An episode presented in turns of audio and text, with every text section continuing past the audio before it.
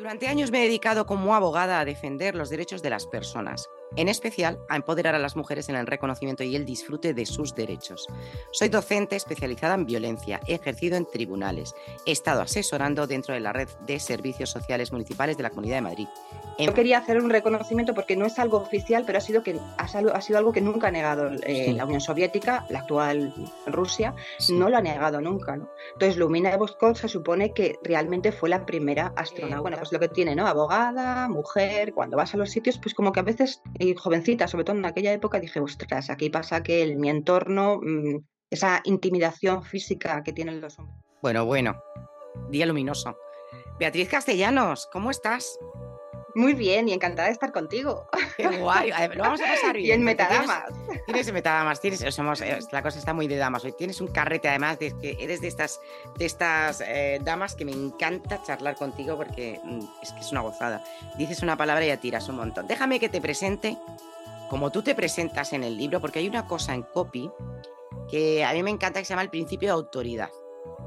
A ver, Beatriz, vamos a hablar de un libro que, tiene que se llama Cosmofeminismo Mm, y, a ti te parece que, pues bueno, que le ha dado un punto, que es una chica, pues yo que sé, que un día miro para las estrellas y dijo, voy a escribir sobre esto que parece que no ha escrito nadie. Bueno, pues hay una cosa que se llama principio de autoridad y quiero que veáis eh, eh, lo que ella dice de sí misma, que es absolutamente cierto. Ella dice, durante años me he dedicado como abogada a defender los derechos de las personas, en especial a empoderar a las mujeres en el reconocimiento y el disfrute de sus derechos.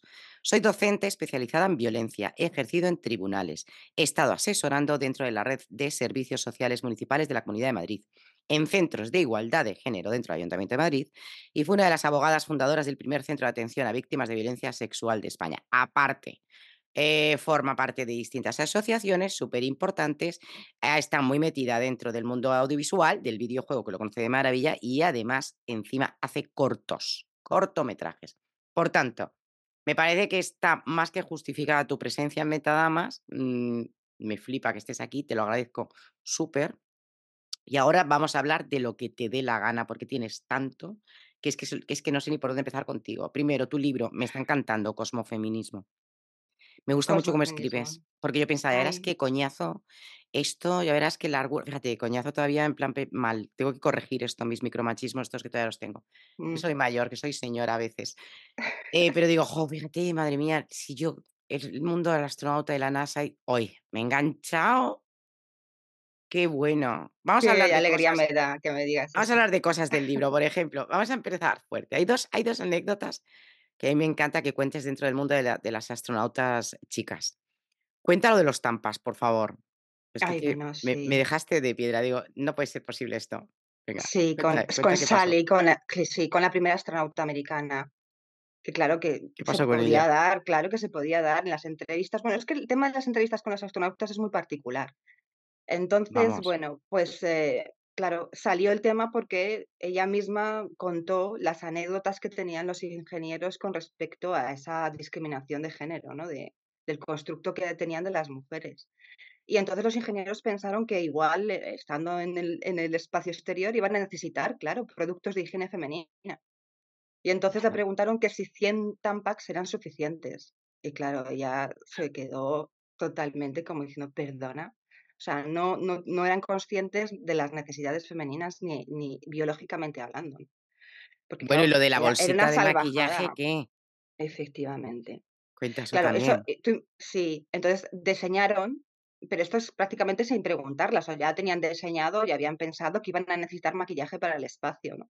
Entonces, dentro de toda esa necesidad femenina, les incluían un set de maquillaje por supuesto, colorete, pintalabios, o sea, incluso kit de pestañas que los querían, o sea, y entonces es, es curioso, ¿no? Eh, ¿Qué, planteamiento tienen ellos sobre las necesidades de una mujer en el espacio? O sea, que eso tendría que ser como secundario y pensaban que era absolutamente prioritario para nosotras, ¿no? No, claro, bueno, claro, o sea, yo me, me imagino ya ese grupo de señoros en la NASA diciendo, como vamos, porque claro, los rusos les habían ganado, ya habían ido mujeres, de hecho la primera mujer sí, estamos hablando de esto de los años 80, claro, ¿eh? claro, estamos en los 80. Es decir, 70-80, los rusos ya eran, eh, los rusos fueron 60. Exacto, que fueron los e pioneros. incluso antes, ¿eh? eh final de los 50. Pero eh, hay un secretismo muchísimo sobre el sector de la industria aeroespacial y hay muchas cosas que no salen en prensa, no, no se promulgan. Se promulgan siempre con intereses. Entonces, cuando llega a la ciudadanía normal, pues ya, mm, ya es que eso ya está trillado, ¿no? no es como eh, los experimentos científicos, ¿no? Cuando ya el experimento está para contarlo, es cuando se cuenta.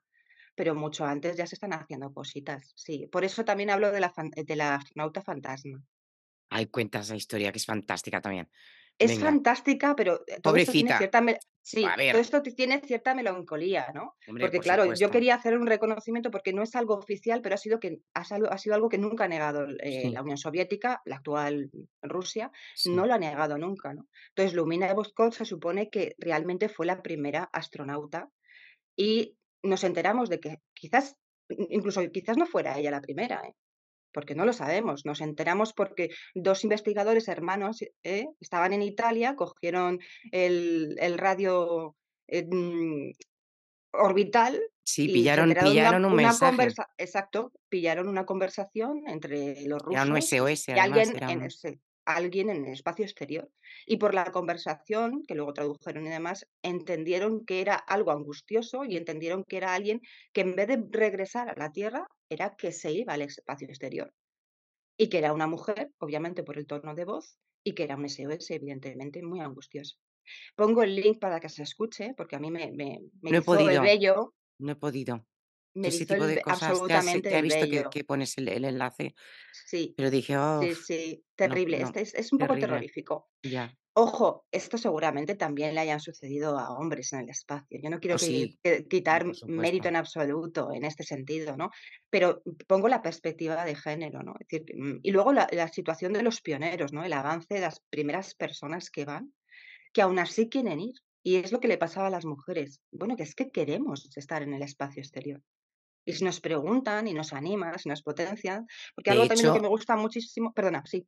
No, al contrario, lo que tú dices de las mujeres, eh, no sé cuál cuentas que con 80 años consiguió por fin, del Club de las 12 me parece que era, ¿no? Consiguió por fin eh, ir al espacio. Por fin. sí. Exacto. Después de mm, haberlo luchado, pues fíjate, si con 80 años ya te dejan ir, eh, bueno, y gracias a, gracias al fundador de Amazon.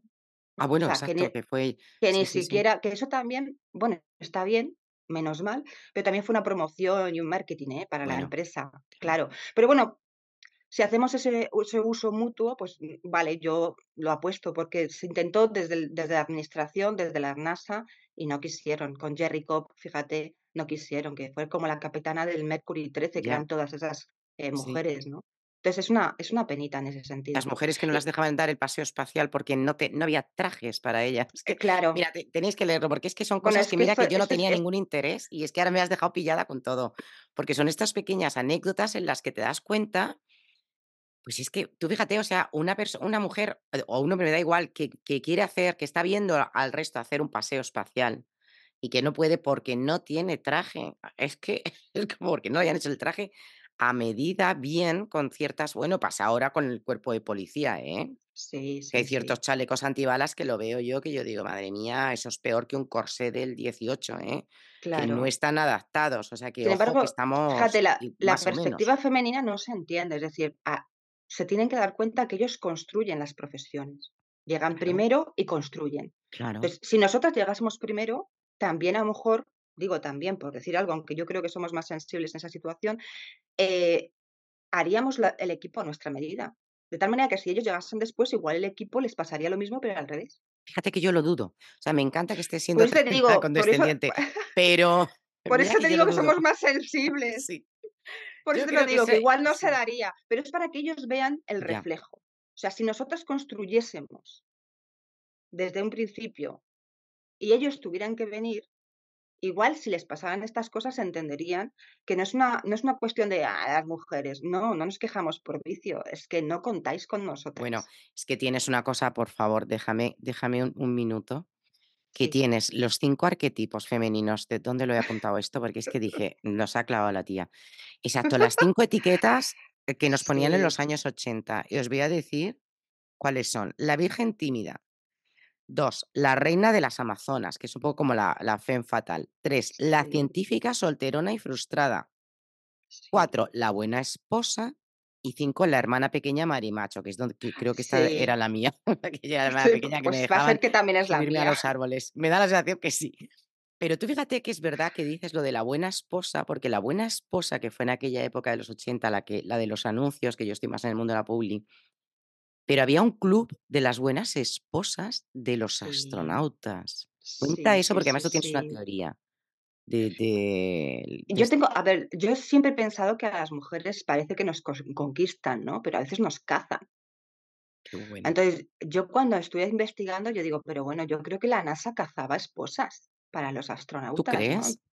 Yo creo que de alguna manera sí, el celestineo, que aquí llamamos esto celestineo aquí, a veces tú no te das cuenta y has dicho, ostras, he ido a una cena y resulta que era porque alguien quería que estuviera ahí.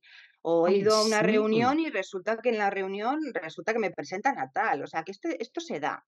Pero claro, en la NASA también, y la NASA de alguna manera hizo el Miss NASA en su época, que no es que solamente pudieran estar mujeres de la NASA, es decir, mujeres involucradas, porque es que esto de que las mujeres empezaron a trabajar fuera, las mujeres hemos trabajado dentro y fuera mucho tiempo, muchas veces. y en aquellos tiempos también trabajaban fuera de casa, ¿no? Y la NASA también tenía sus mujeres, eh, hormiguitas obreras, ¿no? Las tenía, claro que sí. Pero claro, ellos necesitaban que su equipo de élite estuviera rodeado por eh, personal muy específico. Entonces no podía ser cualquiera una esposa de un astronauta. Es un poco el mundo Barbie, ¿no?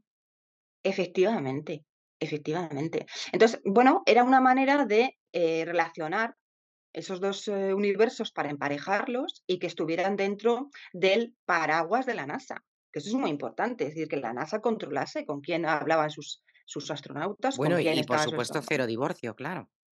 Bueno, el divorcio fatal. O sea, las que intentaban, porque eso fue una presión mediática, política y, evidentemente mm, emocional, porque tú mm, en esa perspectiva de mujer perfecta de aquel entonces, quieres dar lo mejor de ti en tu matrimonio y en la familia, pero es que fíjate qué carga emocional de tener un esposo eh, con esa presión mediática, modelo y del Estado, de la Administración ausente la mayoría de las veces, y con unos cuernos en aquella época y seguramente con unos cuernos de hombre, se iban por ahí a largas estancias de entrenamiento, ¿verdad? Y, a ciertos y estar hipervigilada, hipercontrolada y bueno, no te muevas de tu papel. De hecho, hubo mucho alcoholismo y, y, algún suicidio. Sí, sí.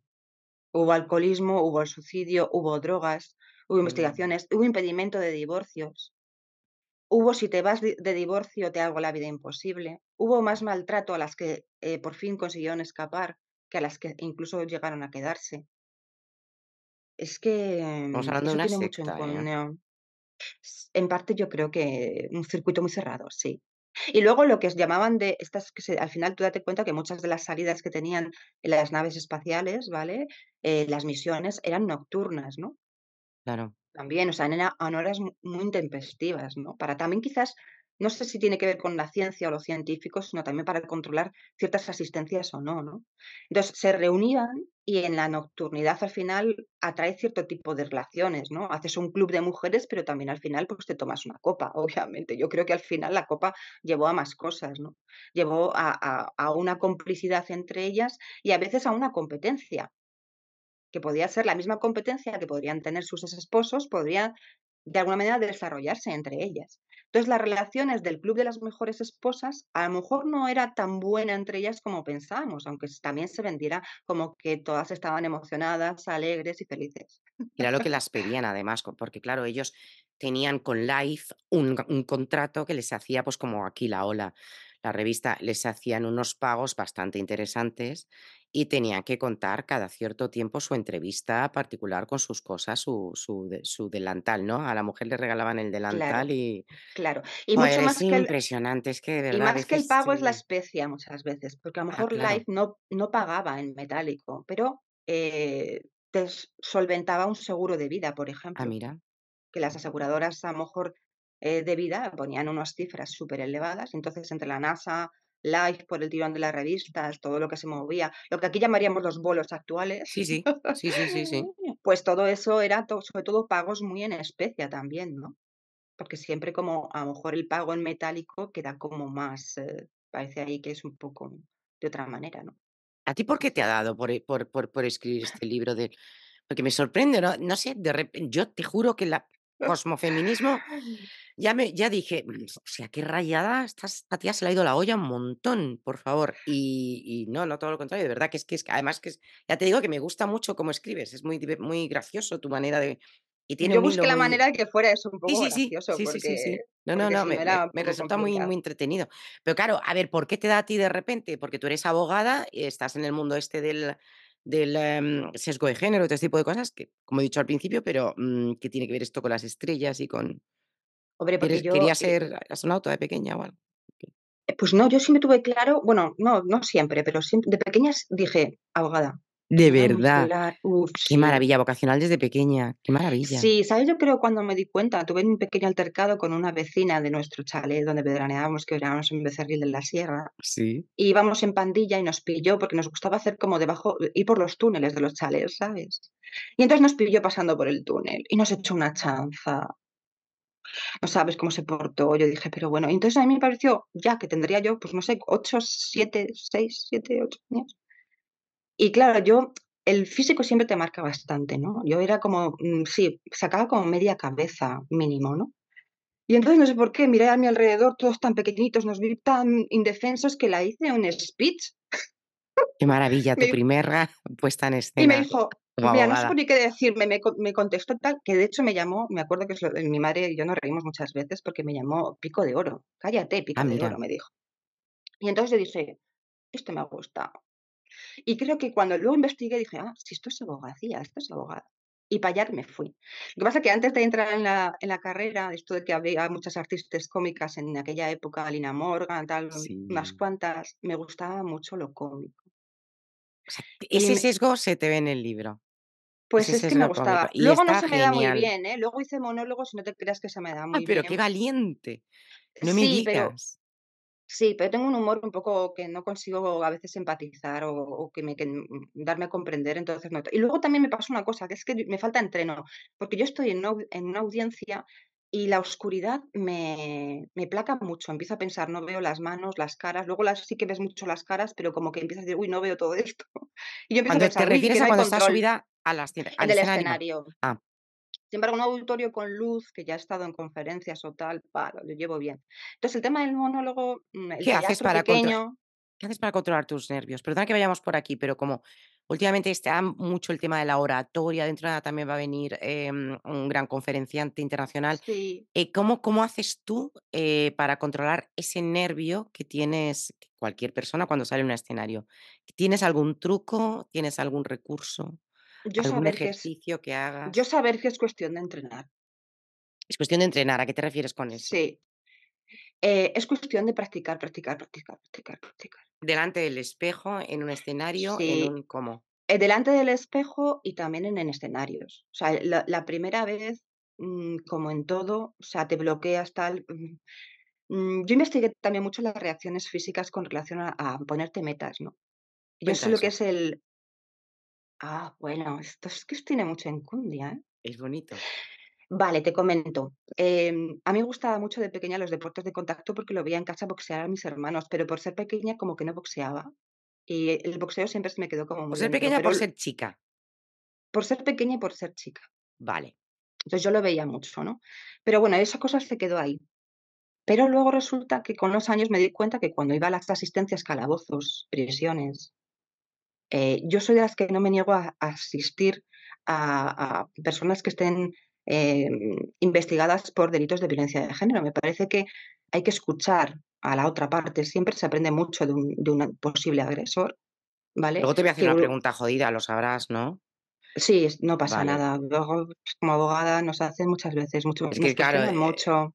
Pero no te quiero, no te quiero sacar del este, pero luego, luego te, haré la pregunta. El caso es que al final me di cuenta que, eh, bueno, pues lo que tiene, ¿no? Abogada, mujer, cuando vas a los sitios, pues como que a veces, y jovencita, sobre todo en aquella época, dije, ostras, aquí pasa que el, mi entorno, mm, esa intimidación física que tienen los hombres grandes, también, te los encuentras en policías nacionales o que te lo encuentras en otro tipo de perfiles que a veces no son conscientes de ellos, pero de alguna manera lo utilizan de forma también muy natural y a veces son muy conscientes y lo hacen. ¿eh?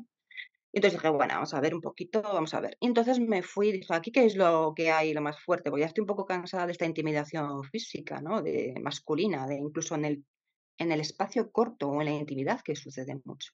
Me fui a lo, al Krav Maga. No sé qué es eso. Pues es una, mm, es una práctica iraní, no sé si lo digo bien, viene de iraní, toda esa zona, Sí. Eh, y es de defensa corporal y de defensa, ¿no? Bueno, también de ataque, pero sobre todo de defensa. Eh, caí con un profesor maravilloso, bueno, no voy a decir así muchos nombres porque no tal, porque luego tenía muchos profesores que han sido buenos y otros no tan buenos, y, me lesioné, me terminé lesionando porque es, cañera, es dura. Entonces nos hacía eh, lo que se llama stress test, no sé si lo conoces, que es ponerte en situaciones físicas de, de combate un poco complicadas. ¿Cómo qué? Pues pues mira, algo que fue, pero a mí lo bueno que me gusta estas cosas es que las cosas las hagan divertidas, porque entonces lo pasas pipa. Entonces parece algo que parece tremendo, si te lo hacen divertido es que te, lo pasas pipa. Y luego conoces un poco las tretas de la gente, que es, la gente tiene una imaginación para hacerte trampas, que es alucinante. Algo que recuerdo que lo pasé fatal, pero al mismo tiempo fue súper divertido, es por ejemplo que nos metió en un pasillo, nos metió por parejas y nos apagó las luces ya, yo ya grito. bueno, pero, también ibas con escudo, o sea, yo iba con mi casco, con mi chaleco, o sea, quiero decir que tampoco ibas, mm, quiero decir que podría haber dolor, pero sería raro, ¿vale? Pero podría haberlo, pero sería raro. Fue súper divertido, ¿no? Y luego también otro tipo de estrés, pues cuando ya mm, introduces eh, armas defensivas o, o, armas de ataque también, entonces cuando tú no estás acostumbrado, y esto es muy bueno porque nos ponemos en la situación de las víctimas, así también como la de los agresores, ¿no? Cuando estás acostumbrado a una situación extremadamente violenta en la que puede correr o planteas que puede correr tu vida eh, riesgo, te focalizas mucho en una situación, en un punto concreto, como en la situación en concreta. Y si no estás entrenado, no expandes la visión. Entras en un mm. túnel. Claro. Visión de túnel se llama. Visión de túnel. Eso es ah. impactante. Entonces, a veces cuando estás, tú, tú, tú, tú, tú dices los nervios, muy nervios, que tú haces que te puedes entrar en esa visión de túnel que, te, que no entras en toda la corporeidad del espacio en el que estás, ¿no? Entonces, eh, bueno, pues ese entreno. Al final, si tú has estado en este tipo de situaciones, sabes que los nervios es entreno. Y por eso también a los astronautas les entrenan. Y por eso yo digo en el libro que cuando eligen a las mujeres es una cuestión de entreno. No es solo que no tengas conocimientos, que ahora ya son necesarios. Pero luego en tu es que no me estás entrenando. Que, tenían muy buenos resultados las mujeres a nivel, cuando les hacían toda la analítica, se veía que su corazón resistía bastante mejor que el de los hombres, su recuperación era muchísimo más rápida. Claro. una serie de cosas que decían, jolín, mm, o sea, si es que las tías. Entrenar, entrenar, entrenar, entrenar, entrenar, entrenar, en todo. Vuelvo, vuelvo a la pregunta, que no me quiero. ¿Cómo dices que se llama el Taj Mahal? No, que Taj Mahal, que ¿Cómo has dicho que sí? De la cosa Gran Maga. Gran Maga. Igual yo, sí, yo lo digo. Tengo idea, me, me, mandarás. Igual lo digo no, no, sé, no sé, te pediré que luego me mandes. Porque Pero vamos, luego llegué al, al, al, boxeo y yo recomiendo mucho el boxeo también para, para, para la mujer. A mí me gusta, a mí me gusta yo estoy empezando, a, eh, tengo una edad estupenda para hacer todas las gilipolleces que no he podido hacer. Y entonces, eh, ahora aparte de, hacer yoga aéreo y cosas así rarísimas, ahora mm, quiero hacer también boxeo. O sea, si me apetece, me apetece eso. no, no, no, sí, sí, sí, no, no es, espectacular. Fíjate que yo toqué varias disciplinas, un poco de todo, pero para mí yo me quedo con el box, eh, sí, guau. Quiero volver a tu, a tu, a tu Beatriz abogada, ¿eh? Y a tu Beatriz que de repente eh, entra en una cárcel y se tiene que enfrentar a, imagino, pederastas, eh, violadores o gente que simplemente ha tenido una... Bueno, simplemente, fíjate. Bueno, está allí. Y la pregunta es esta, es eh, reinserción. Porque mm, yo no doy con la, con la... Bueno, yo creo que la sociedad no damos con la, con la clave de esto. Reinserción sí, reinserción no. ¿Hay alguna posibilidad de que eso sea real? ¿Sale todavía la gente más maleada de la cárcel que entra? Lo desconozco, o sea que... Vale, de, la Beatriz que entra en prisión, te digo que em, entrar, aunque sea eh, con invitación o como profesional, en prisión es tremendo. Sí, yo no he estado nunca, o sea, no, tengo ni idea de lo que Tremendo, o sea, yo la primera vez, quizás no sé, tengo mm, sensibilidad, no lo sé. Pero es como en las pelis, es así, mm. primera reja, segunda reja, es así. Mira, yo la primera vez que entré y salí, cuando salí, cogí el coche y no sé cómo llegué a casa. Y sabes que cuando iba mirando el camino de la carretera con el coche, porque están en sitios eh, muy alejados de, la urbe, ¿no? Hasta que entras en la urbe estás como muy solitario en las carreteras. Sí. La sensación que tenía de la carretera, del cielo, eh, fue gloriosa para mí. Es decir, la sensación de libertad en ese momento, y yo no estaba en prisión. ¡Wow! O sea, fue muy apasionante el viaje personal, ¿no? De visitar un sitio y salir. Y luego, claro, quien visitas, ¿no? Yo en esto hay que tener siempre en cuenta, no podemos generalizar porque aquí hay que particularizar. Bien. Cada delito es distinto. Bien. no son los mismos unos delitos que otros. Claro. No son los mismos el daño que provocas que otros daños. Ya. Las personas en esto, o sea, generalizamos porque no nos queda más remedio que hablar en general porque particularizar hay tantas fórmulas que no nos daría la vida para especificar las cosas. Pero no es lo mismo unos delitos que otros ni las personas que lo cometen para nada. O sea, que hay un. Ni las circunstancias que posibilidad de, de, que sirva para algo. Dependiendo de la persona, del delincuente y dependiendo del delito, por supuesto. Sí, sí. Lo que pasa es que hay delitos que son los, que, los más mediáticos. ¿Me explico? Total. Y claro, es que hay. Mm, yo he estado en presencia y un caso, fíjate, yo soy mm, feminista y soy igualdad, pero el caso más llamativo que a mí me sucedió fue con una mujer. ¿Qué pasó? Eh, mm, pues mira, el cambio absoluto de personalidad cuando le di la mala noticia. Yo me di cuenta que estaba delante de una psicópata. ¡Wow! ¡Wow! Es que es otra. es otra. Yo estaba más habitual porque es más, no, es más normalizado que estés hombres psicopáticos o psicópatas, ¿eh? Sí. sí, como que como estás más acostumbrada porque la verdad es que se da más. Entonces, como que, y como que es más esperable, ¿sabes? Sí. Pero no me esperaba, eh, claro, te hablo de una y a lo mejor te podría hablar de muchos. Ojo, ¿eh? La proporción. Por esto no quiero decir, habla. No, hay, la proporción es importante entre el constructo de género. pero te impactó, porque lógicamente no lo tenía. Pero me impactó porque me sorprendió. Y di gracias que había una mampara delante. ¿Y esa mujer qué había hecho? Eh, bueno, eh, formaba parte de una organización en la que en entre un grupo de delincuentes habían intentado robar un camión de, estos de seguridad que llevan. Ah, sí, los de los bancos, los de. Ah. ¿Y por qué? ¿Y, era experta en artes marciales. A ver, no quiero decir nacionalidad, porque la verdad es que no, no, no, no, discriminatorio. Pero bueno, era, era, wow, impresionante, impresionante. Y, yo creo, yo te digo por eso que esa parte que tengo de, que no digo que no a ciertas cosas y que si hay que investigarlas, pues así he, tenido épocas que yo voy la primera, eh, pues creo que tengo un enriquecimiento importante y una perspectiva importante.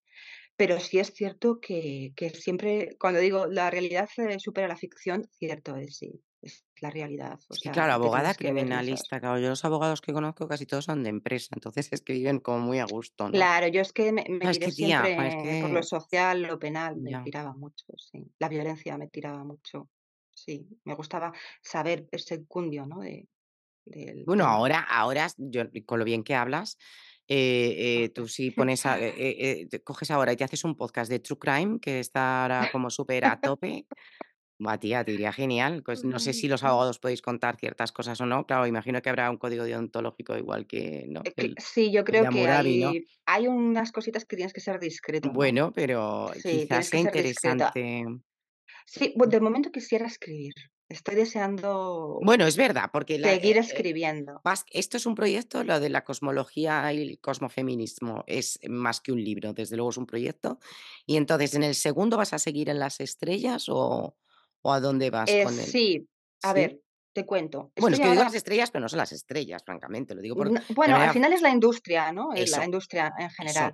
Sí, a ver, lo, tuve que dividir porque era mucho material que yo pensaba que había que cribar un poquito desde la perspectiva que yo quería darle y veía que si no se me iba un libraco de muchos folios y, y hay gente que los ladrillos como que no los quieren, ¿no? Bueno, pues vale, y entonces dije, pues lo vamos a hacer en tres y, tenía mucha ilusión también por sacarlo, esa es la verdad. ¿no?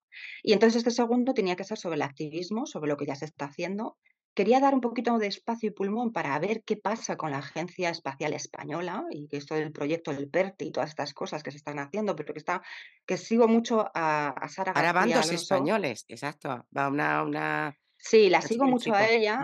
Sé que hay alguna otra astronauta, pero no está, mm, o no está publicitada, no está reconocida, pero bueno, a la que ponen como abanderada como primera astronauta es a ella y la que está llevando esta responsabilidad de alguna manera es ella. Está socializando mucho y está haciendo muy buena campaña. Sí. Em, bueno, pues yo la voy siguiendo y quiero saber en qué un poquito se, a ver si hay más pulmón de esto, ¿no? Pero vamos, el libro ya está escrito. Y luego el, el tercero es sobre el derecho aeroespacial, el satelital y todo esto, ¿no? Eso ya que yo no sé ahí se llegará a la gente y luego lo podré hacer igual de, como tú me dices, ¿no? De accesible y, de, humorístico en parte, ¿no? Te lo tienes que plantear que si a ti te... A ver, bueno, claro, lo que pasa es que ah, si te pones demasiada técnica mm, será muy nicho. Eh, no claro, dejará de ser interesante, pero será muy, muy nicho, claro. Yo tengo algo pro y contra que siempre me han dicho los compañeros. Es que tú como que los tecnicismos jurídicos, digo, pues menos mal porque siempre he sido abogada social de asistencia y siempre he tenido que acercar el derecho un poco a las personas de a pie.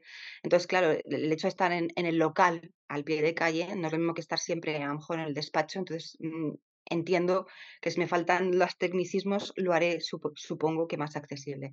Entonces, también me, estoy, me gusta mucho esa, esa venta porque la teoría, un momento en el que estoy de investigadora teórica, también la estoy disfrutando muchísimo, muchísimo. Ese proceso es muy bonito. En el proceso en el que, en el que te pones a documentar, lo que es la, la fase, cuando te pones a escribir cualquier libro, da igual, novela, ensayo, eh, teatro incluso, te, da lo mismo, eh, hay una fase de documentación que es, que es em, para mí es la más divertida, que también es cuando a veces, bueno, no sé en tu caso, también es cuando tienes que viajar, tienes que contactar con gente, te tomas café con personas y esa parte es preciosa. Ese café que te tomas, ¿verdad? Con cierta gente que dices, ¡ay, qué gozada la persona que acabo de conocer!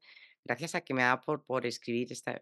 Eso, eso es muy bonito. Luego ya viene la parte solitaria de voy a volcar todo esto, voy a mm, nadar entre papeles y a ver si soy capaz de pero es que lo disfruto muchísimo. Quizás ahora no tanto, no sea una parte tan emocional, porque la parte más emocional la viví cuando escribía guiones, ¿no? Que luego no, no, salieron muchos. eso, ¿dónde se pueden ver tus cortos? Yo no lo he encontrado, no sé cómo llegar. Ah, eh, yo presenté en No Todo Feel First, presenté como dos cortometrajitos. Sí, pero online. Online al final los descolgué porque a ver, he cerrado filas en cuanto al cine porque es complejo el mundo del, mm. cine, es bastante más complejo. A ver, todo cuesta en segundas vocaciones. Si, cuesta una primera vocación hacerte hueco y estar y subsistir y tal, imagínate empezar segundas vocaciones a según qué edades, ¿no?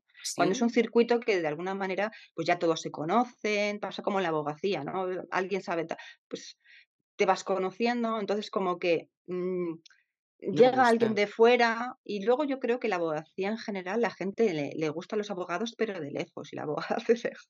Hombre, si lo necesitas como mal asunto, ¿yo qué quieres que te diga? A mí también me gustan de lejos, o sea, yo... Te quieren por si te necesitan, pero como en el presente, a mí me ha pasado incluso en empresas, cuando era más joven, en empresas privadas, como que el tema de abogadas es que va a mirar más los fallos que los... Bueno, aprovechame, porque si tienes una abogada en tus filas, lo que voy a decirte es, oye, esto hay que mejorarlo que nos pueden pillar, ¿no? Sin embargo, la gente dice, ay, no, una abogada tal no van a pillar.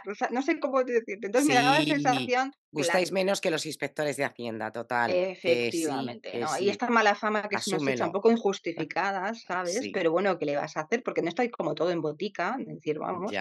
Pero es verdad que al final la abogacía tiene más mala fama que bueno. Yo ahora cuando veo a lo mejor la televisión y veo que están involucrando ya por fin a que existan letrados en los debates, letradas en los debates, me alegro muchísimo, porque la cultura jurídica y sobre derechos es algo que tendría que darse en las escuelas.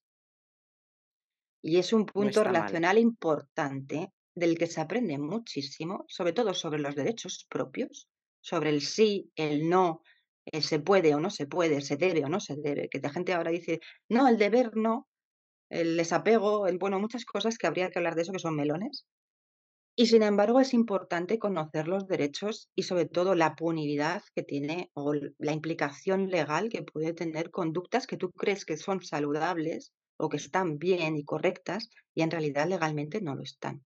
Entendiendo que no todas las leyes tienen por qué ser justas y el positivismo legal no siempre es absoluto. Con esto quiero decir que yo abogo por, por eso que se dice del, esa rebelión contra a veces ley injusta, ¿no? O esa, ¿sabes?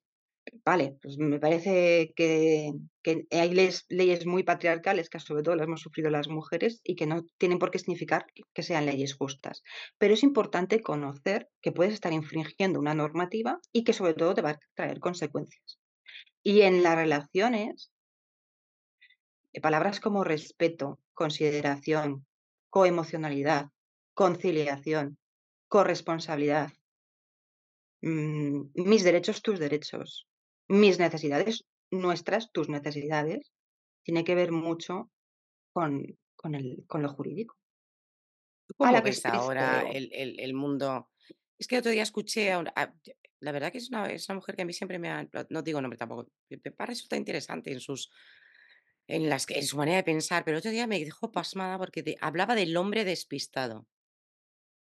Y, me parece que va a ser más común de lo que pensamos. Entonces hablan de que hemos pasado una etapa de, mucha testosterona a las mujeres, que hemos tenido que reivindicar mucho nuestro espacio, y eso nos ha hecho perder un poco la feminidad, que yo no sé qué significa francamente la feminidad, pero bueno.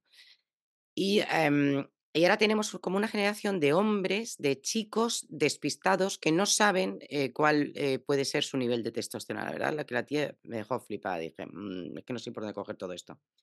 Pero lo malo es que he visto que hay una continuación de ese mensaje. Entonces, eh, ¿cómo crees eh, que se está ahora mm, hablando de todo este mundo del feminismo y todo? O sea, yo creo que ya hemos pasado de la etapa de aborrecer lo que significa feminismo.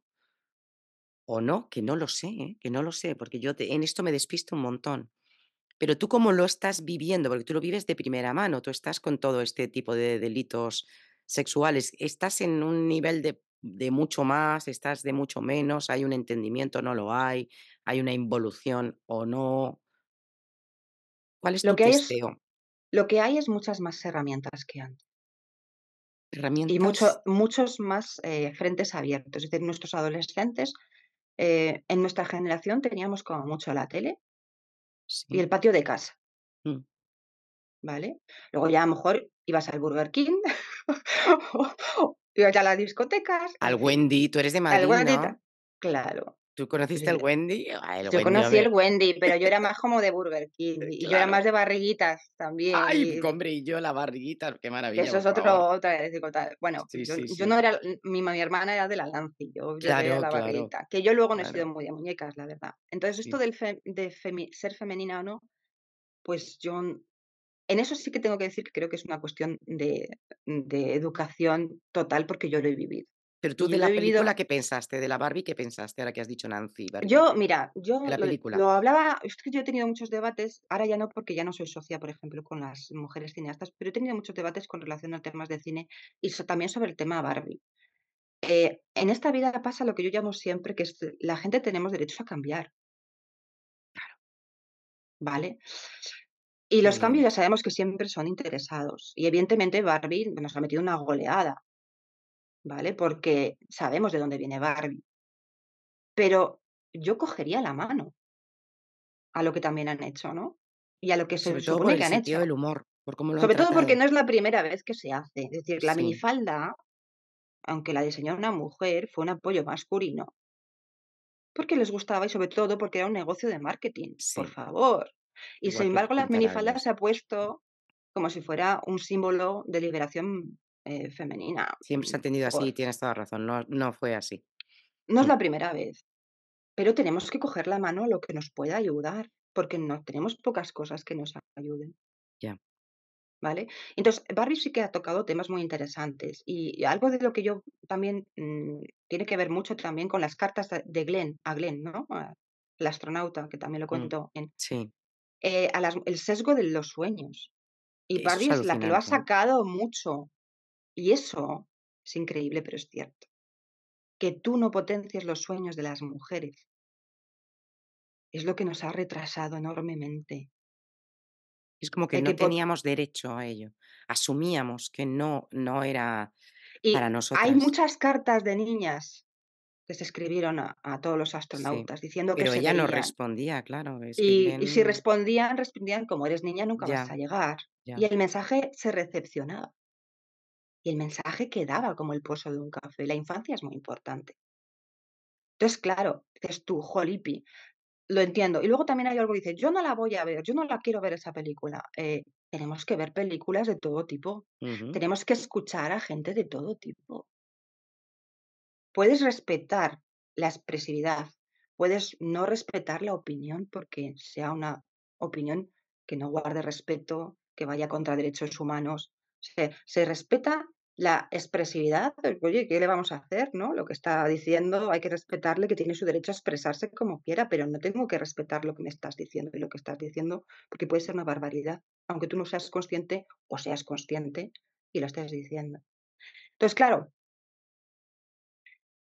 yo la vi, yo vi que lanzaba mensajes que teníamos que hacer hincapié en ellos y vi, claro, el sustrato, cómo no. Si yo lo de a Barbie la he conocido y reconocido incluso con su pelea mm, de mercado competitivo con otras muñecas a las que arrasó, a las muñecas indígenas, en culturas diferentes a la española, que hizo mucho más pupa. Y he leído estudios sobre eso. Absolutamente, soy concienciadora de eso. Pero mira, que tenemos pocos aliados y pocas aliadas. Lo que pasa es que es muy interesante que el cine, que en el fondo es cultura, la, la cultura, el arte, es un apoyo a todo este tipo de mensajes. Eh, bueno, eh, bueno, un mm apoyo o un aleccionador, porque claro, efectivamente también lo podemos ver desde el otro em lado, también alecciona. Pero es que la que es, industria es otra cosa. lo que estáis haciendo las mujeres cineastas, y yo sí te meto, les guste o no, a quien cree Bueno, que formas o no pero parte. Pero yo creo que es, es, es, básico porque es un trabajo visual que entra muy rápido y entra bien.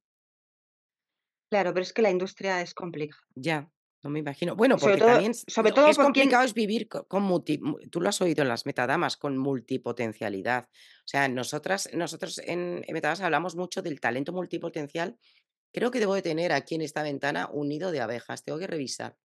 O de avispas o algo, porque a estas horas veo, veo que se ponen por aquí. Y me da la sensación que debe estar por algún lado. Bueno, que no se me olvide luego mirarlo. Pero que te, te estaba contando que mm, a la multipotencialidad. Bueno, claro, es que tú eres abogada, pero luego también quieres hacer cine, pero luego también escribes, pero luego das charlas, pero luego haces el cujillama este que dices de deporte. Pero luego, entonces, claro, Fíjate. mm, bueno, pero eso es una cosa como que también es un, un meloncete, que yo hablo mucho de él porque yo soy multipotencialidad, o sea, yo soy pura y, y- y me gusta y me acepto, pero mm, qué peligro hay con que no te acepten con estas cosas y que tengas que ser toda esta vida, tienes que ser una cosa. Y de- además es la que te, claro, en, en la lápida, ya que es lo que faltaba. Yo que estoy, sabes, con lo del, con el libro. eh, abogado, laboralista, no sé qué. O sea, este señor fue eso, de verdad. Y le tienes que hacer pasar ya para toda la posteridad grabado en piedra que fue eso.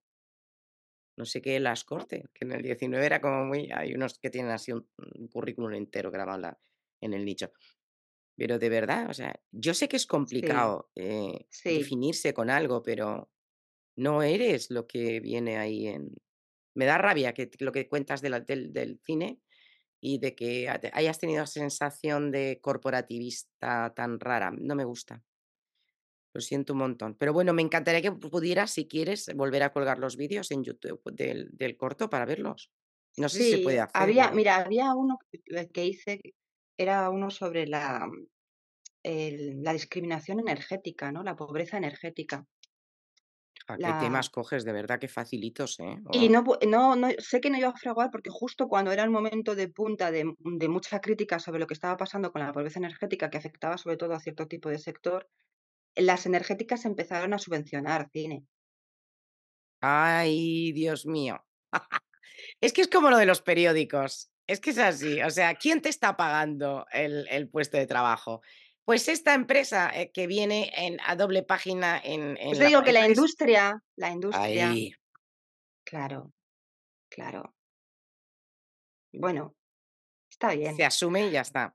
Y no pasa nada. No pasa nada. Es que esto es lo que hay, que es una frase horrible, pero al final tienes que enfrentarte. Por eso quiero decir que hay cosas que al final entiendes que, bueno, que se mueven muchas dinámicas y que, claro, hay que intentar ciertas alianzas para construir y que, que se, que se sacrifica en esas alianzas, ¿no? Porque esto no se da, es un toma y daca. En el mundo femenino, que tú estás tan comprometida, ¿cuál sería tu sueño? O sea, ¿qué quieres ver, eh, cumplido? Con el con el tema del de del de la mujer y el trabajo, lo que sea. hay muchas cosas ahí para decir.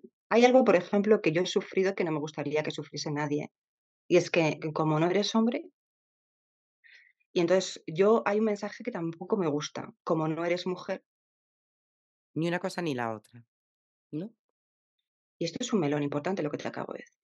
No, no, eh, yo creo que es una cosa en la que estamos nos damos cuenta todos, y y y Claro. la a mí me ha pasado en el mundo del arte, es que tengo que llenar un cupo de mujeres y digo: "Bueno, pero, ¿tú estás buscando talento o estás buscando sexo?". O género, perdón, en este caso. Y está buscando Claro, género, pero no no voy a meter ¿no? ¿O Claro, pero no voy a eso, o sea, no, fíjate, no iba a eso. Mm, Ah. yo, eh, la última película que he visto que, mm, es 20- 20000 especies de abejas, ¿no?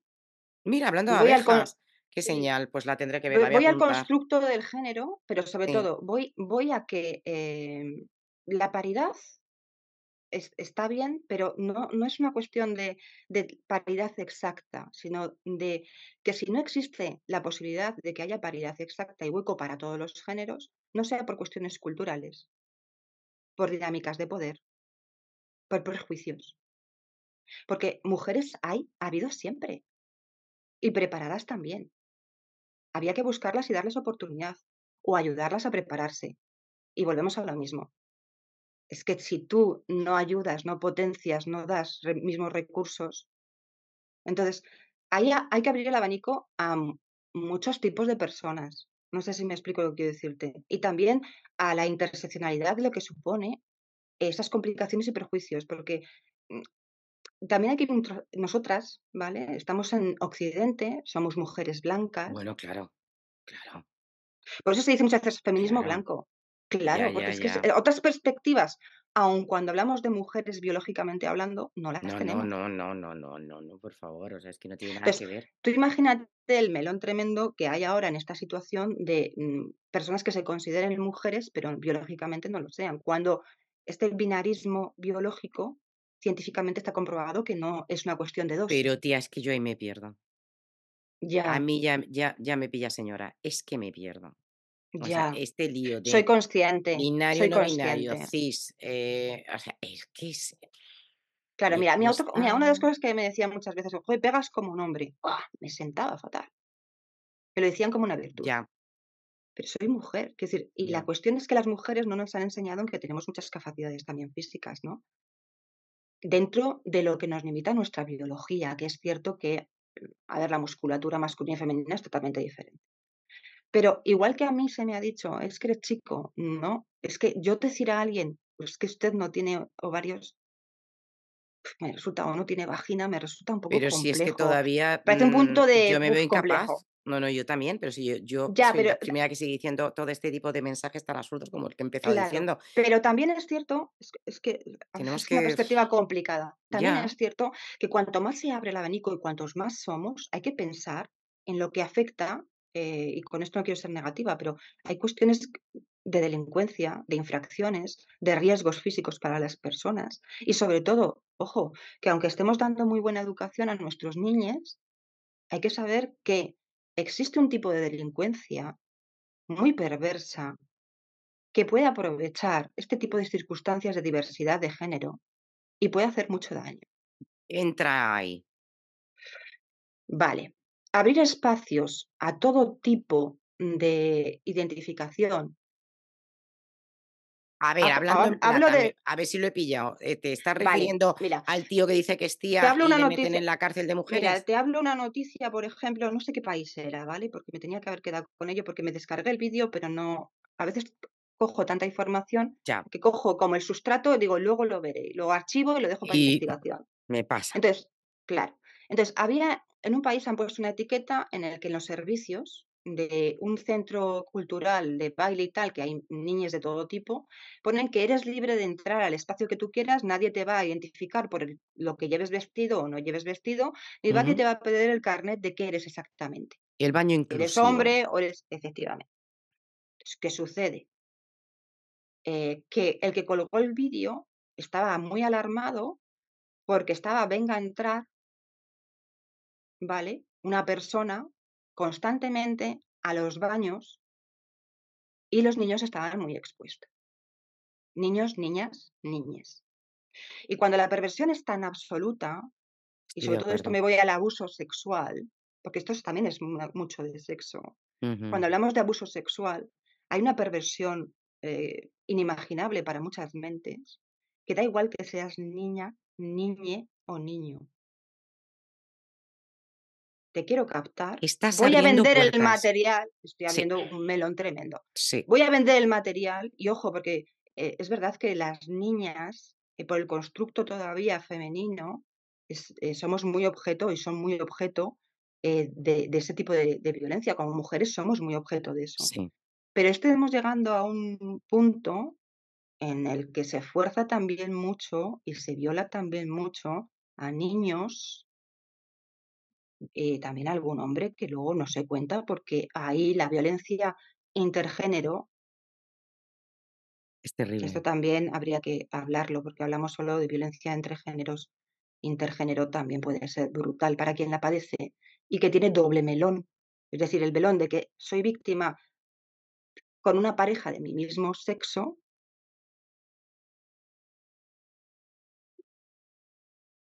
¿Crees que cuando has sido víctima, ya es durísimo esto que estamos hablando ahora, cuando has sido víctima de una, de una, me da igual tocamientos, eh, violación, me da lo mismo, cuando tú te has sentido humillada, manoseada y ultrajada, siendo niña, niña, niño, lo que sea, ¿qué tipo de,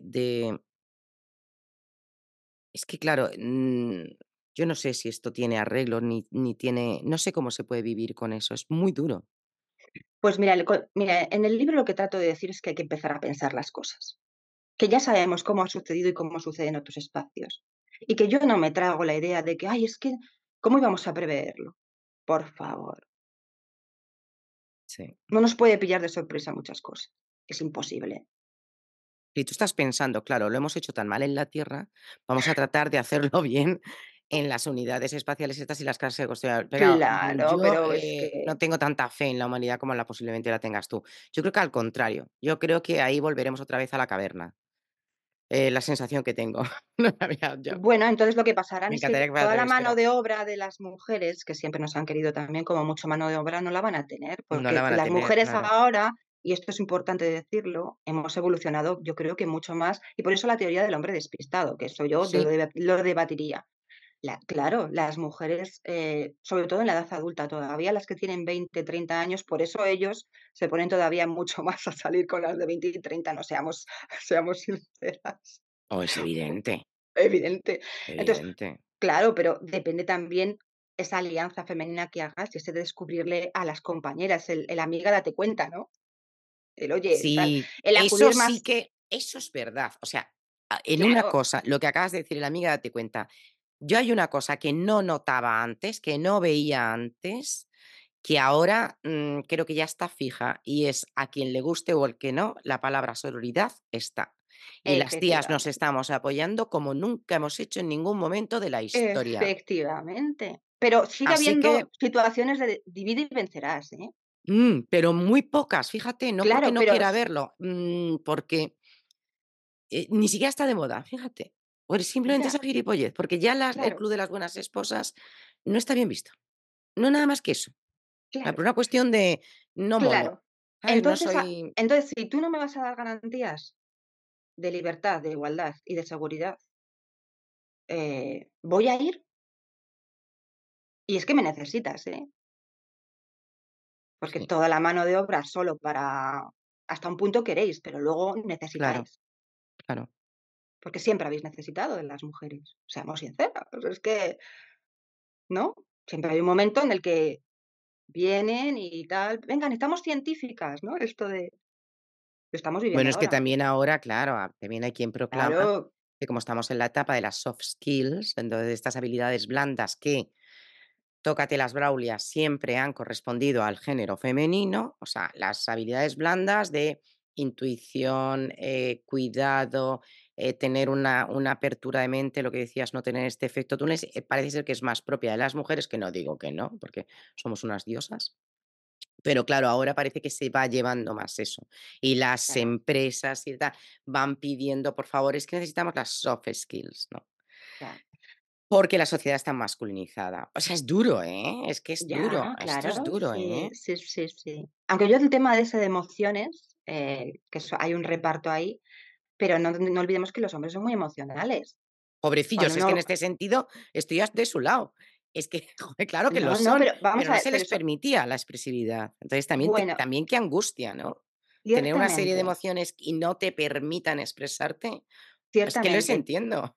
les han puteado igual que a nosotras. Pero ¿eh? yo voy al privilegio también. ¿no? Eh, hay una cosa que nos pasa mucho a los adultos, que te acuerdas cuando la mamá nos decía, o el papá, no hagas esto, y le llega una edad y dices, pues lo voy a hacer. Onda, sorpresa, ¿no? Para bien o para mal. Sí, Pues pasa lo mismo. Cuando tú tienes ya cabeza y tienes adultez, si estás eligiendo todavía y puedes elegir y sabes que eliges tú, por mucho que te hayan dicho, tú vas a tomar tu camino. Entonces, por mucho que tengas un rol implantado, es verdad que al final te sacudes. Es decir, al final el feminismo es voy a sacudirme estos roles, estas creencias porque no va conmigo y porque quiero liberarme, ¿no? Porque encuentras, yo creo que en el feminismo la liberación, para mí, creo que es la mejor eh, herramienta para liberar a las mujeres. Sí. Pero la cuestión es eh, que ojo lo que eliges, porque emocionalmente dar un puñetazo en la mesa es ser muy emocional. La ira, la rabia. Pero la ira, la rabia y el puñetazo eran, eran eh, emociones eh, propias del hombre. Claro, pero son emociones. Aquí estoy yo. Lo sé, no la rechazo. De hecho, hoy escribía sobre la esclavitud de, la, de la felicidad, que es esta mierda en la que estamos todos ahora, que hay que ser felices, hay que ser felices y los todos a la porra. Nadie, nadie puede vivir así con ese estrés, por favor, la felicidad eterna. Entonces, las emociones es un mapa emocional, no solo unas y otras. Entonces, para hablar de las... Em, hay que hablar que somos emocionales, hombres, mujeres, mm, somos todos emocionales. Y luego ver en qué emociones nos jugamos, ¿no? Es decir, ¿qué oles eliges tú? Y cuáles no eliges, cuáles decides o cuáles no. Y a veces no entra dentro de una decisión, sino como tú dices, se descorcha la botella en una situación, el autocontrol y autodominio es algo que también hay que practicar y entrenarse porque no siempre es fácil. No, y lo que decías, la capacidad de cambio. La capacidad de que mm, eh, has, empezado haciendo una cosa y terminas haciendo otra, eres flexible y, no tienes por qué quedarte con un principio que a veces está, hasta es un principio heredado. A mí me hacen cantidad de gracia estas familias que son todos del peso o del PP, que me da igual o de lo que sean, que paso mucho de todo este tema político, pero que lo son todos por herencia. Pero bueno, o sea, niños, criaturas de, 12 años diciendo que si los fachas, que se chaval, pero tú, no tienes idea. ¿Pero qué, me, me cuentas? ¿Te has leído algún libro para identificarte? ¿Te has leído algo? Hay que preguntarles, ¿has leído algo más? ¿Qué van a leer? ¿Qué van a leer? No, pero a ver, también voy a romper una lanza, eh, que sabéis que soy muy fan de los Gen Z. Los alfa no sé si me gustan mucho porque estoy viendo cositas que no me están comiendo, pero bueno, los Gen Z sí. Y, mm, y a ver, leen poquito, muy poquito, pero es verdad que están muy informados porque escuchan mucho podcast, eh, o sea, increíble, escuchan metadamas, que yo digo, no lo entiendo, porque no, o sea, la pija, la kinky, no sé qué, otros pues sí lo puedo entender, estirando el chicle, pero este a mí me yo digo, pero ¿y qué entenderán? Bueno, en fin, muy bien, que sigáis haciéndolo. Eh, Reina Mora, Beatriz, cuéntame un poquito las recomendaciones que, mm, que te pedí, si, si te apetece decir algún sí, libro. claro, sí, Venga. Bueno, algún libro, por supuesto, el tuyo, que lo voy a poner. Ah, bueno, leerlo. te lo agradezco. más, si queréis entender lo que ha sido la carrera espacial contada de verdad, porque es que está llena de pequeñas eh, anécdotas como la que hemos contado del, del este maquillaje y de, y de todo eso. O sea, bien, ese lo pondré. Pero Mira, la comunicación no violenta de oh. sí. Muy bueno, tía. Es muy antiguo además, ¿eh? Pero fue uno de los libros en los que me hizo tomar conciencia mucho de ese lenguaje. Sí. sí. Yo creo que yo soy violenta a veces, ¿verdad? yo creo que todo el mundo somos agresivos y violentos. La violencia es también algo humano, ¿eh? Sí. Luego está, a ver, ese tipo de violencia reactiva, bueno, ahí tendríamos que entrar. Pero es que decir que unas, las personas no somos violentas, depende del grado, pero. pero ya, pero a mí me decía, igual que a ti de pequeña te decían que piquito de violeta, me decían, tienes que ser dulce. Yo, joder, nunca lo he conseguido. Ya. Me da una rabia. Bueno, yo me voy a morir así. como es, quiero decir, eh, hay que potenciar lo que uno tiene. Sí. Es decir, es que no, no se trata de lo que no eres, sino de lo que eres. Y luego la ciencia del lenguaje en positivo. Te voy a decir como libro también. Vale. Porque son de varios autores, pero uno es familiar, es mi primo. ah, sí. Sí, Luis, ¿Quién? Ah, Luis Castellano. Que luego hizo también otro de Educa en Positivo, que me gustó menos, pero también es muy bueno, lo hizo él. Y porque, mm, a ver, yo entiendo, la perspectiva, pero desde el punto de vista jurídico, eh, yo también abogo por el no. Él dice que hay que partir del sí y yo también abogo por el no. Yo soy como tú. Además, es que todo este tema de educa en positivo, educación respetuosa, educación, ¿cómo lo llaman ahora? Consciente, me, me provoca un poquito de arcadita. Bueno, ahí, ahí, ahí, yo todavía, claro, en derechos que tendremos, eh, somos conscientes de la culpa. Entonces, ahora hay como un lenguaje, o sea, un discurso de no culpa. No, eres culpable, eres responsable. A ver, que yo lo he dicho también como madre gilipollas, ¿eh? Mm, no, y he tratado de hablar con, una heredera con cuatro años que tiene la amígdala secuestrada, que no se ha enterado de nada y que lo que quiere es comerse el, el, bollicao y que la deje en paz. Y he tratado de que razone, o sea, he sido idiota. Pero esto de esto en positivo. Ya, pero para los que, a ver, tú enfréntate a un criminal y dile que, que no se sienta culpable. Fíjate qué mensaje. Va, ni de coña. Es que no lo hago, ¿ves? Vale, pero. Es que yo no puedo, yo no por, eso, por eso yo digo, por eso yo digo que no, no quitemos el, sentido de culpa absolutamente del discurso. claro que, claro que Porque es, el, el, refugio que nos queda para perfiles eh, muy perversos. Y en los que normalmente dice la gente, yo no pienso en eso, no quiero. Bueno, vale, pero es que usted algún día puede toparse como, como si usted tiene un accidente en la carretera. Hombre. Y hay, que, y hay que ser consciente de que esto existe, ¿no? lo correcto, lo incorrecto, el mal, el bien, pues sí, está presente que no nos toca muy tal, que no es un discurso que tengas que tener absolutamente como una angustia de vida, cierto, pero como es una cosa que no puedes negar también. Y no es claro, no sería más inteligente aceptar que la culpa existe y lo que tenemos que hacer es mm, tratar de manejarla de alguna forma. Que yo no sé si es a través de pedir perdón, porque claro, hay muchos perdones que son ridículos. no me pidas perdón, no lo hagas. Pero claro, es que a veces es inevitable no hacerlo, ¿no? Sí. Sí. El tema de la culpa, qué bonito. O, el entender que, ¿eh? por ejemplo, en nuestra generación se nos ha inculcado, eh, se nos ha inculcado mucho el decir, ay, disculpa, ay, perdona. Yo mm, constantemente. claro. Y al final, lo que a mí me ha hecho mucha gracia es que digan, es que si dices tanto eso es que te falta autoestima. Y tú dices, perdona, estás confundiendo. No tiene que ver a veces tanto una relación de, sino que son muletillas que tienes también y hay que poner, hay que, hay que dosificar más a veces ciertas valoraciones. Pero bueno, eh, yo sigo prefiriendo que se diga disculpa y perdona a que no yo se también. diga la verdad. Por supuesto, totalmente. Te lo digo de verdad. Pero bueno, ya sé que soy consciente de que si lo digo van a decir, ay, no digas tanto. Y otra cosa que digo yo, ¿y tú para qué me dices lo que tengo que decir? ¿no? Pero, Exacto, porque tienes que, tienen que validarte los demás. Pues que nos, metemos en muchos, en muchos fregados, pero es verdad que a veces dices, es que mm, estoy actuando en base a tu pensamiento y a tu juicio. Efectivamente. Y entonces, mm, uh, todo eso sabes que hay que hacer. Mira, ponerse el mundo por montera, hacer lo que te salga al coño y fin. Sí, ya y dialogar saludablemente. Se acabó. La gente que te quiera escuchar y quiera estar a tu lado va a estar. La gente que no quiera no va a estar. Y el que quiera venir a decirte, a trolearte, también lo va a hacer. Hagas lo que hagas. Pues muy bien, estos dos libros. Vamos con, ¿qué te apetece la serie?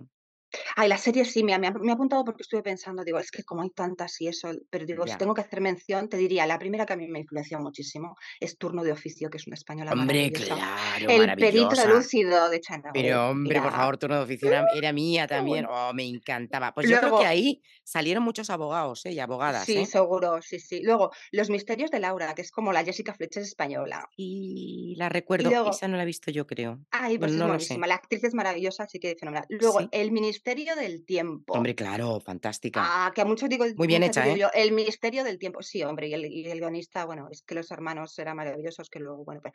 Y luego ya una de culto, miniserie, que a mí me gustó muchísimo. Aparte de que Breaking Bad, todas estas, bueno, Utopía. Utopía, fantástico. Fantástica. Utopía. Sí, señor. Es que, buah, es una pasada. Además, para que la vea eh, nuevas generaciones. Ah, sí, Muy sí, bien. una pasada, una pasada. Déjame que te recomiende yo una para ti que te va a encantar. Llama a Saúl.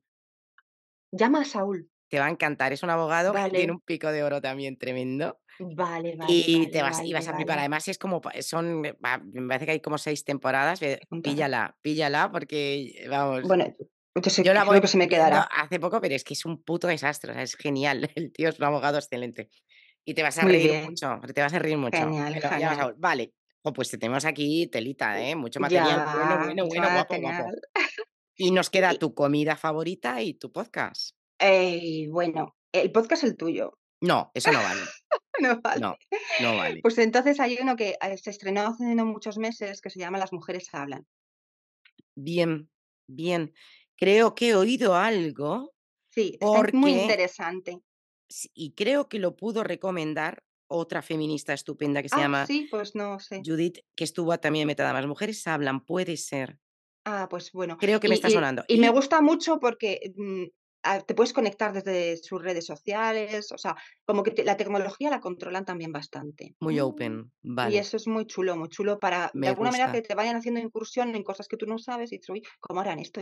Y te hagan también ese, ese punto tecnológico. Y aparte de los temas que hablan, que son mucha chicha y limona, como digo yo. Pues tienes que ir a su podcast. Eh, les encantará hablar contigo. Ah, ah, de ir yo. Ah, bueno, eso ya no sé. Les encantará. O no, te cortes. Si tú ves un, mira, si tú ves un podcast que te gusta, como acabas de decir este, tan fácil, es que la gente no es tan inaccesible, tan fácil como decir, eh, no sé quiénes serán, mm, María Luisa y Fernanda, oye, me mola un montón, tengo este libro, por favor, así de sencillo. Si es pues gente sí, bueno, sí, igual que merece la pena, claro. Será bueno, será bueno. No, es que te digo que tienes un perfil para ir a podcast, dime. Y luego de comidita, pues es que a mí me gusta, me gusta mucho la comida picante y demás, pero bueno, la, mediterránea, pero yo estoy ahora en Pozuelo, ¿vale? Volví a Pozuelo después de muchos años, y aquí hay un restaurante que se llama Qué bien se vive en Pozuelo, ¿se llama? Ambigú. El Ambigú, pero el Ambigú lleva muchos años. De parrilla, sí. Que lo conozco yo, no puede ser que esté abierto todavía. Pues está ahí, es además. Pero también tengo que, decirte que es compañera de AMEP. Mira, yo estoy en una asociación de empresarias de Pozuelo que cuando ya vine aquí me establecí, llevo muy poquito. Prácticamente cerré filas por, otras asociaciones porque tampoco me dan la vida ahora para relacionarme por la situación que tengo.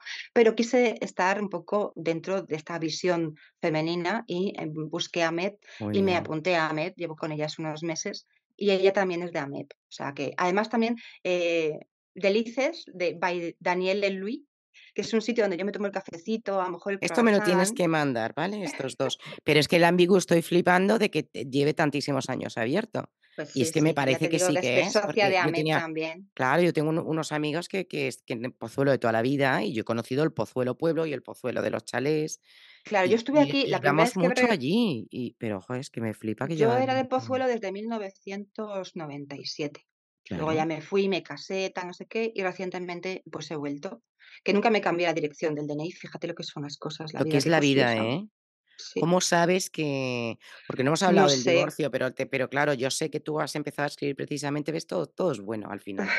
Porque has, has vivido un, un, divorcio y tenías esa necesidad que lo digo siempre. Si es que escribir es terapéutico y sanador es que es una cosa que yo le digo a la gente. Marta, ¿y tú qué haces? Yo no te voy a contar nada de, cómo escribo. Tú simplemente levántate por las mañanas y hazte tus páginas mierdas, que es lo que digo yo. Te escribes tres o cuatro cosas que no va a leer ni el tato, pero que tú te vas a sentir en la gloria bendita. Entonces, claro, tú te separas. Es un viaje, sí, sí, es un Claro, y en el momento que ya estás, es que ya estás enganchado. Claro, además es que yo me puse, desde el divorcio me puse a estudiar la escritura y me topé con el guion de cine que yo, claro, había leído novela, había leído ensayo, pero un guion de cine nunca. Por eso ahí estuve un rato ahí dándole vueltas y mm. al final, después del COVID y demás, dije, mira, me vuelvo al ensayo que era la idea original después de tantos años, como te pasa a veces, te pasa el, el tiempo volando. Y ya pues he aprovechado esta stand-by y, pues bueno, el libro ya lo tenía escrito, ya lo he lanzado y ahora la continuación de lo que me vaya surgiendo y se vaya cruzando, sí. Pero llevas muy buen camino porque además te expresas de maravilla, qué tontería. Y esa señora tiene razón, esa vecina tuya. Y, mm, yo creo que, y yo creo que Asco, ah, de verdad, eh, es importante que haya gente como tú que nos aclare, y que nos sitúe un poco sin tanta ira y sin tanto estar cabreado y tanto feminismo, ni machismo, ni mierdas, ni, líos que, que, nos tienen. no es cuestión de beligerar, no, no es cuestión. No, yo no llevo esa línea tampoco, no me gusta nada y además la, veo peligrosa eh, para dejarla a las nuevas generaciones. O sea es más bien escuchar, escuchar y enriquecer perspectivas. sí. Sí, sí, sí. Y tratar eso de ser puente. O sea, yo, si tú has cogido este camino de ser puente, yo creo que es muy interesante, o sea que creo que te va a ir fenomenal. De todas maneras, tienes metadamas para venir cuando te dé la gana. Muchísimas pero ya sé que no tienes tiempo, pero te recomendaría que te, te abrieras un podcast o que te eh, postules en este tipo de, mm, en este que has dicho y en otros, porque es un placer hablar contigo. Voy a disfrutar la escritura un tiempo y luego más adelante igual te haga caso. Sí, muchas pues gracias. Pues cuando salga el segundo te vienes, te vienes otra vez aquí. Por supuesto, muy amable, gracias. Un cafelito, un vinazo, que me pida, reina, lo que me pida. bueno, bonita. Bueno, ha sido un placer enorme, muchísimas, muchísimas gracias. igualmente. Namaste, hermana. Namaste. Y que la luz te ilumine. Igualmente. Gracias. Ahora.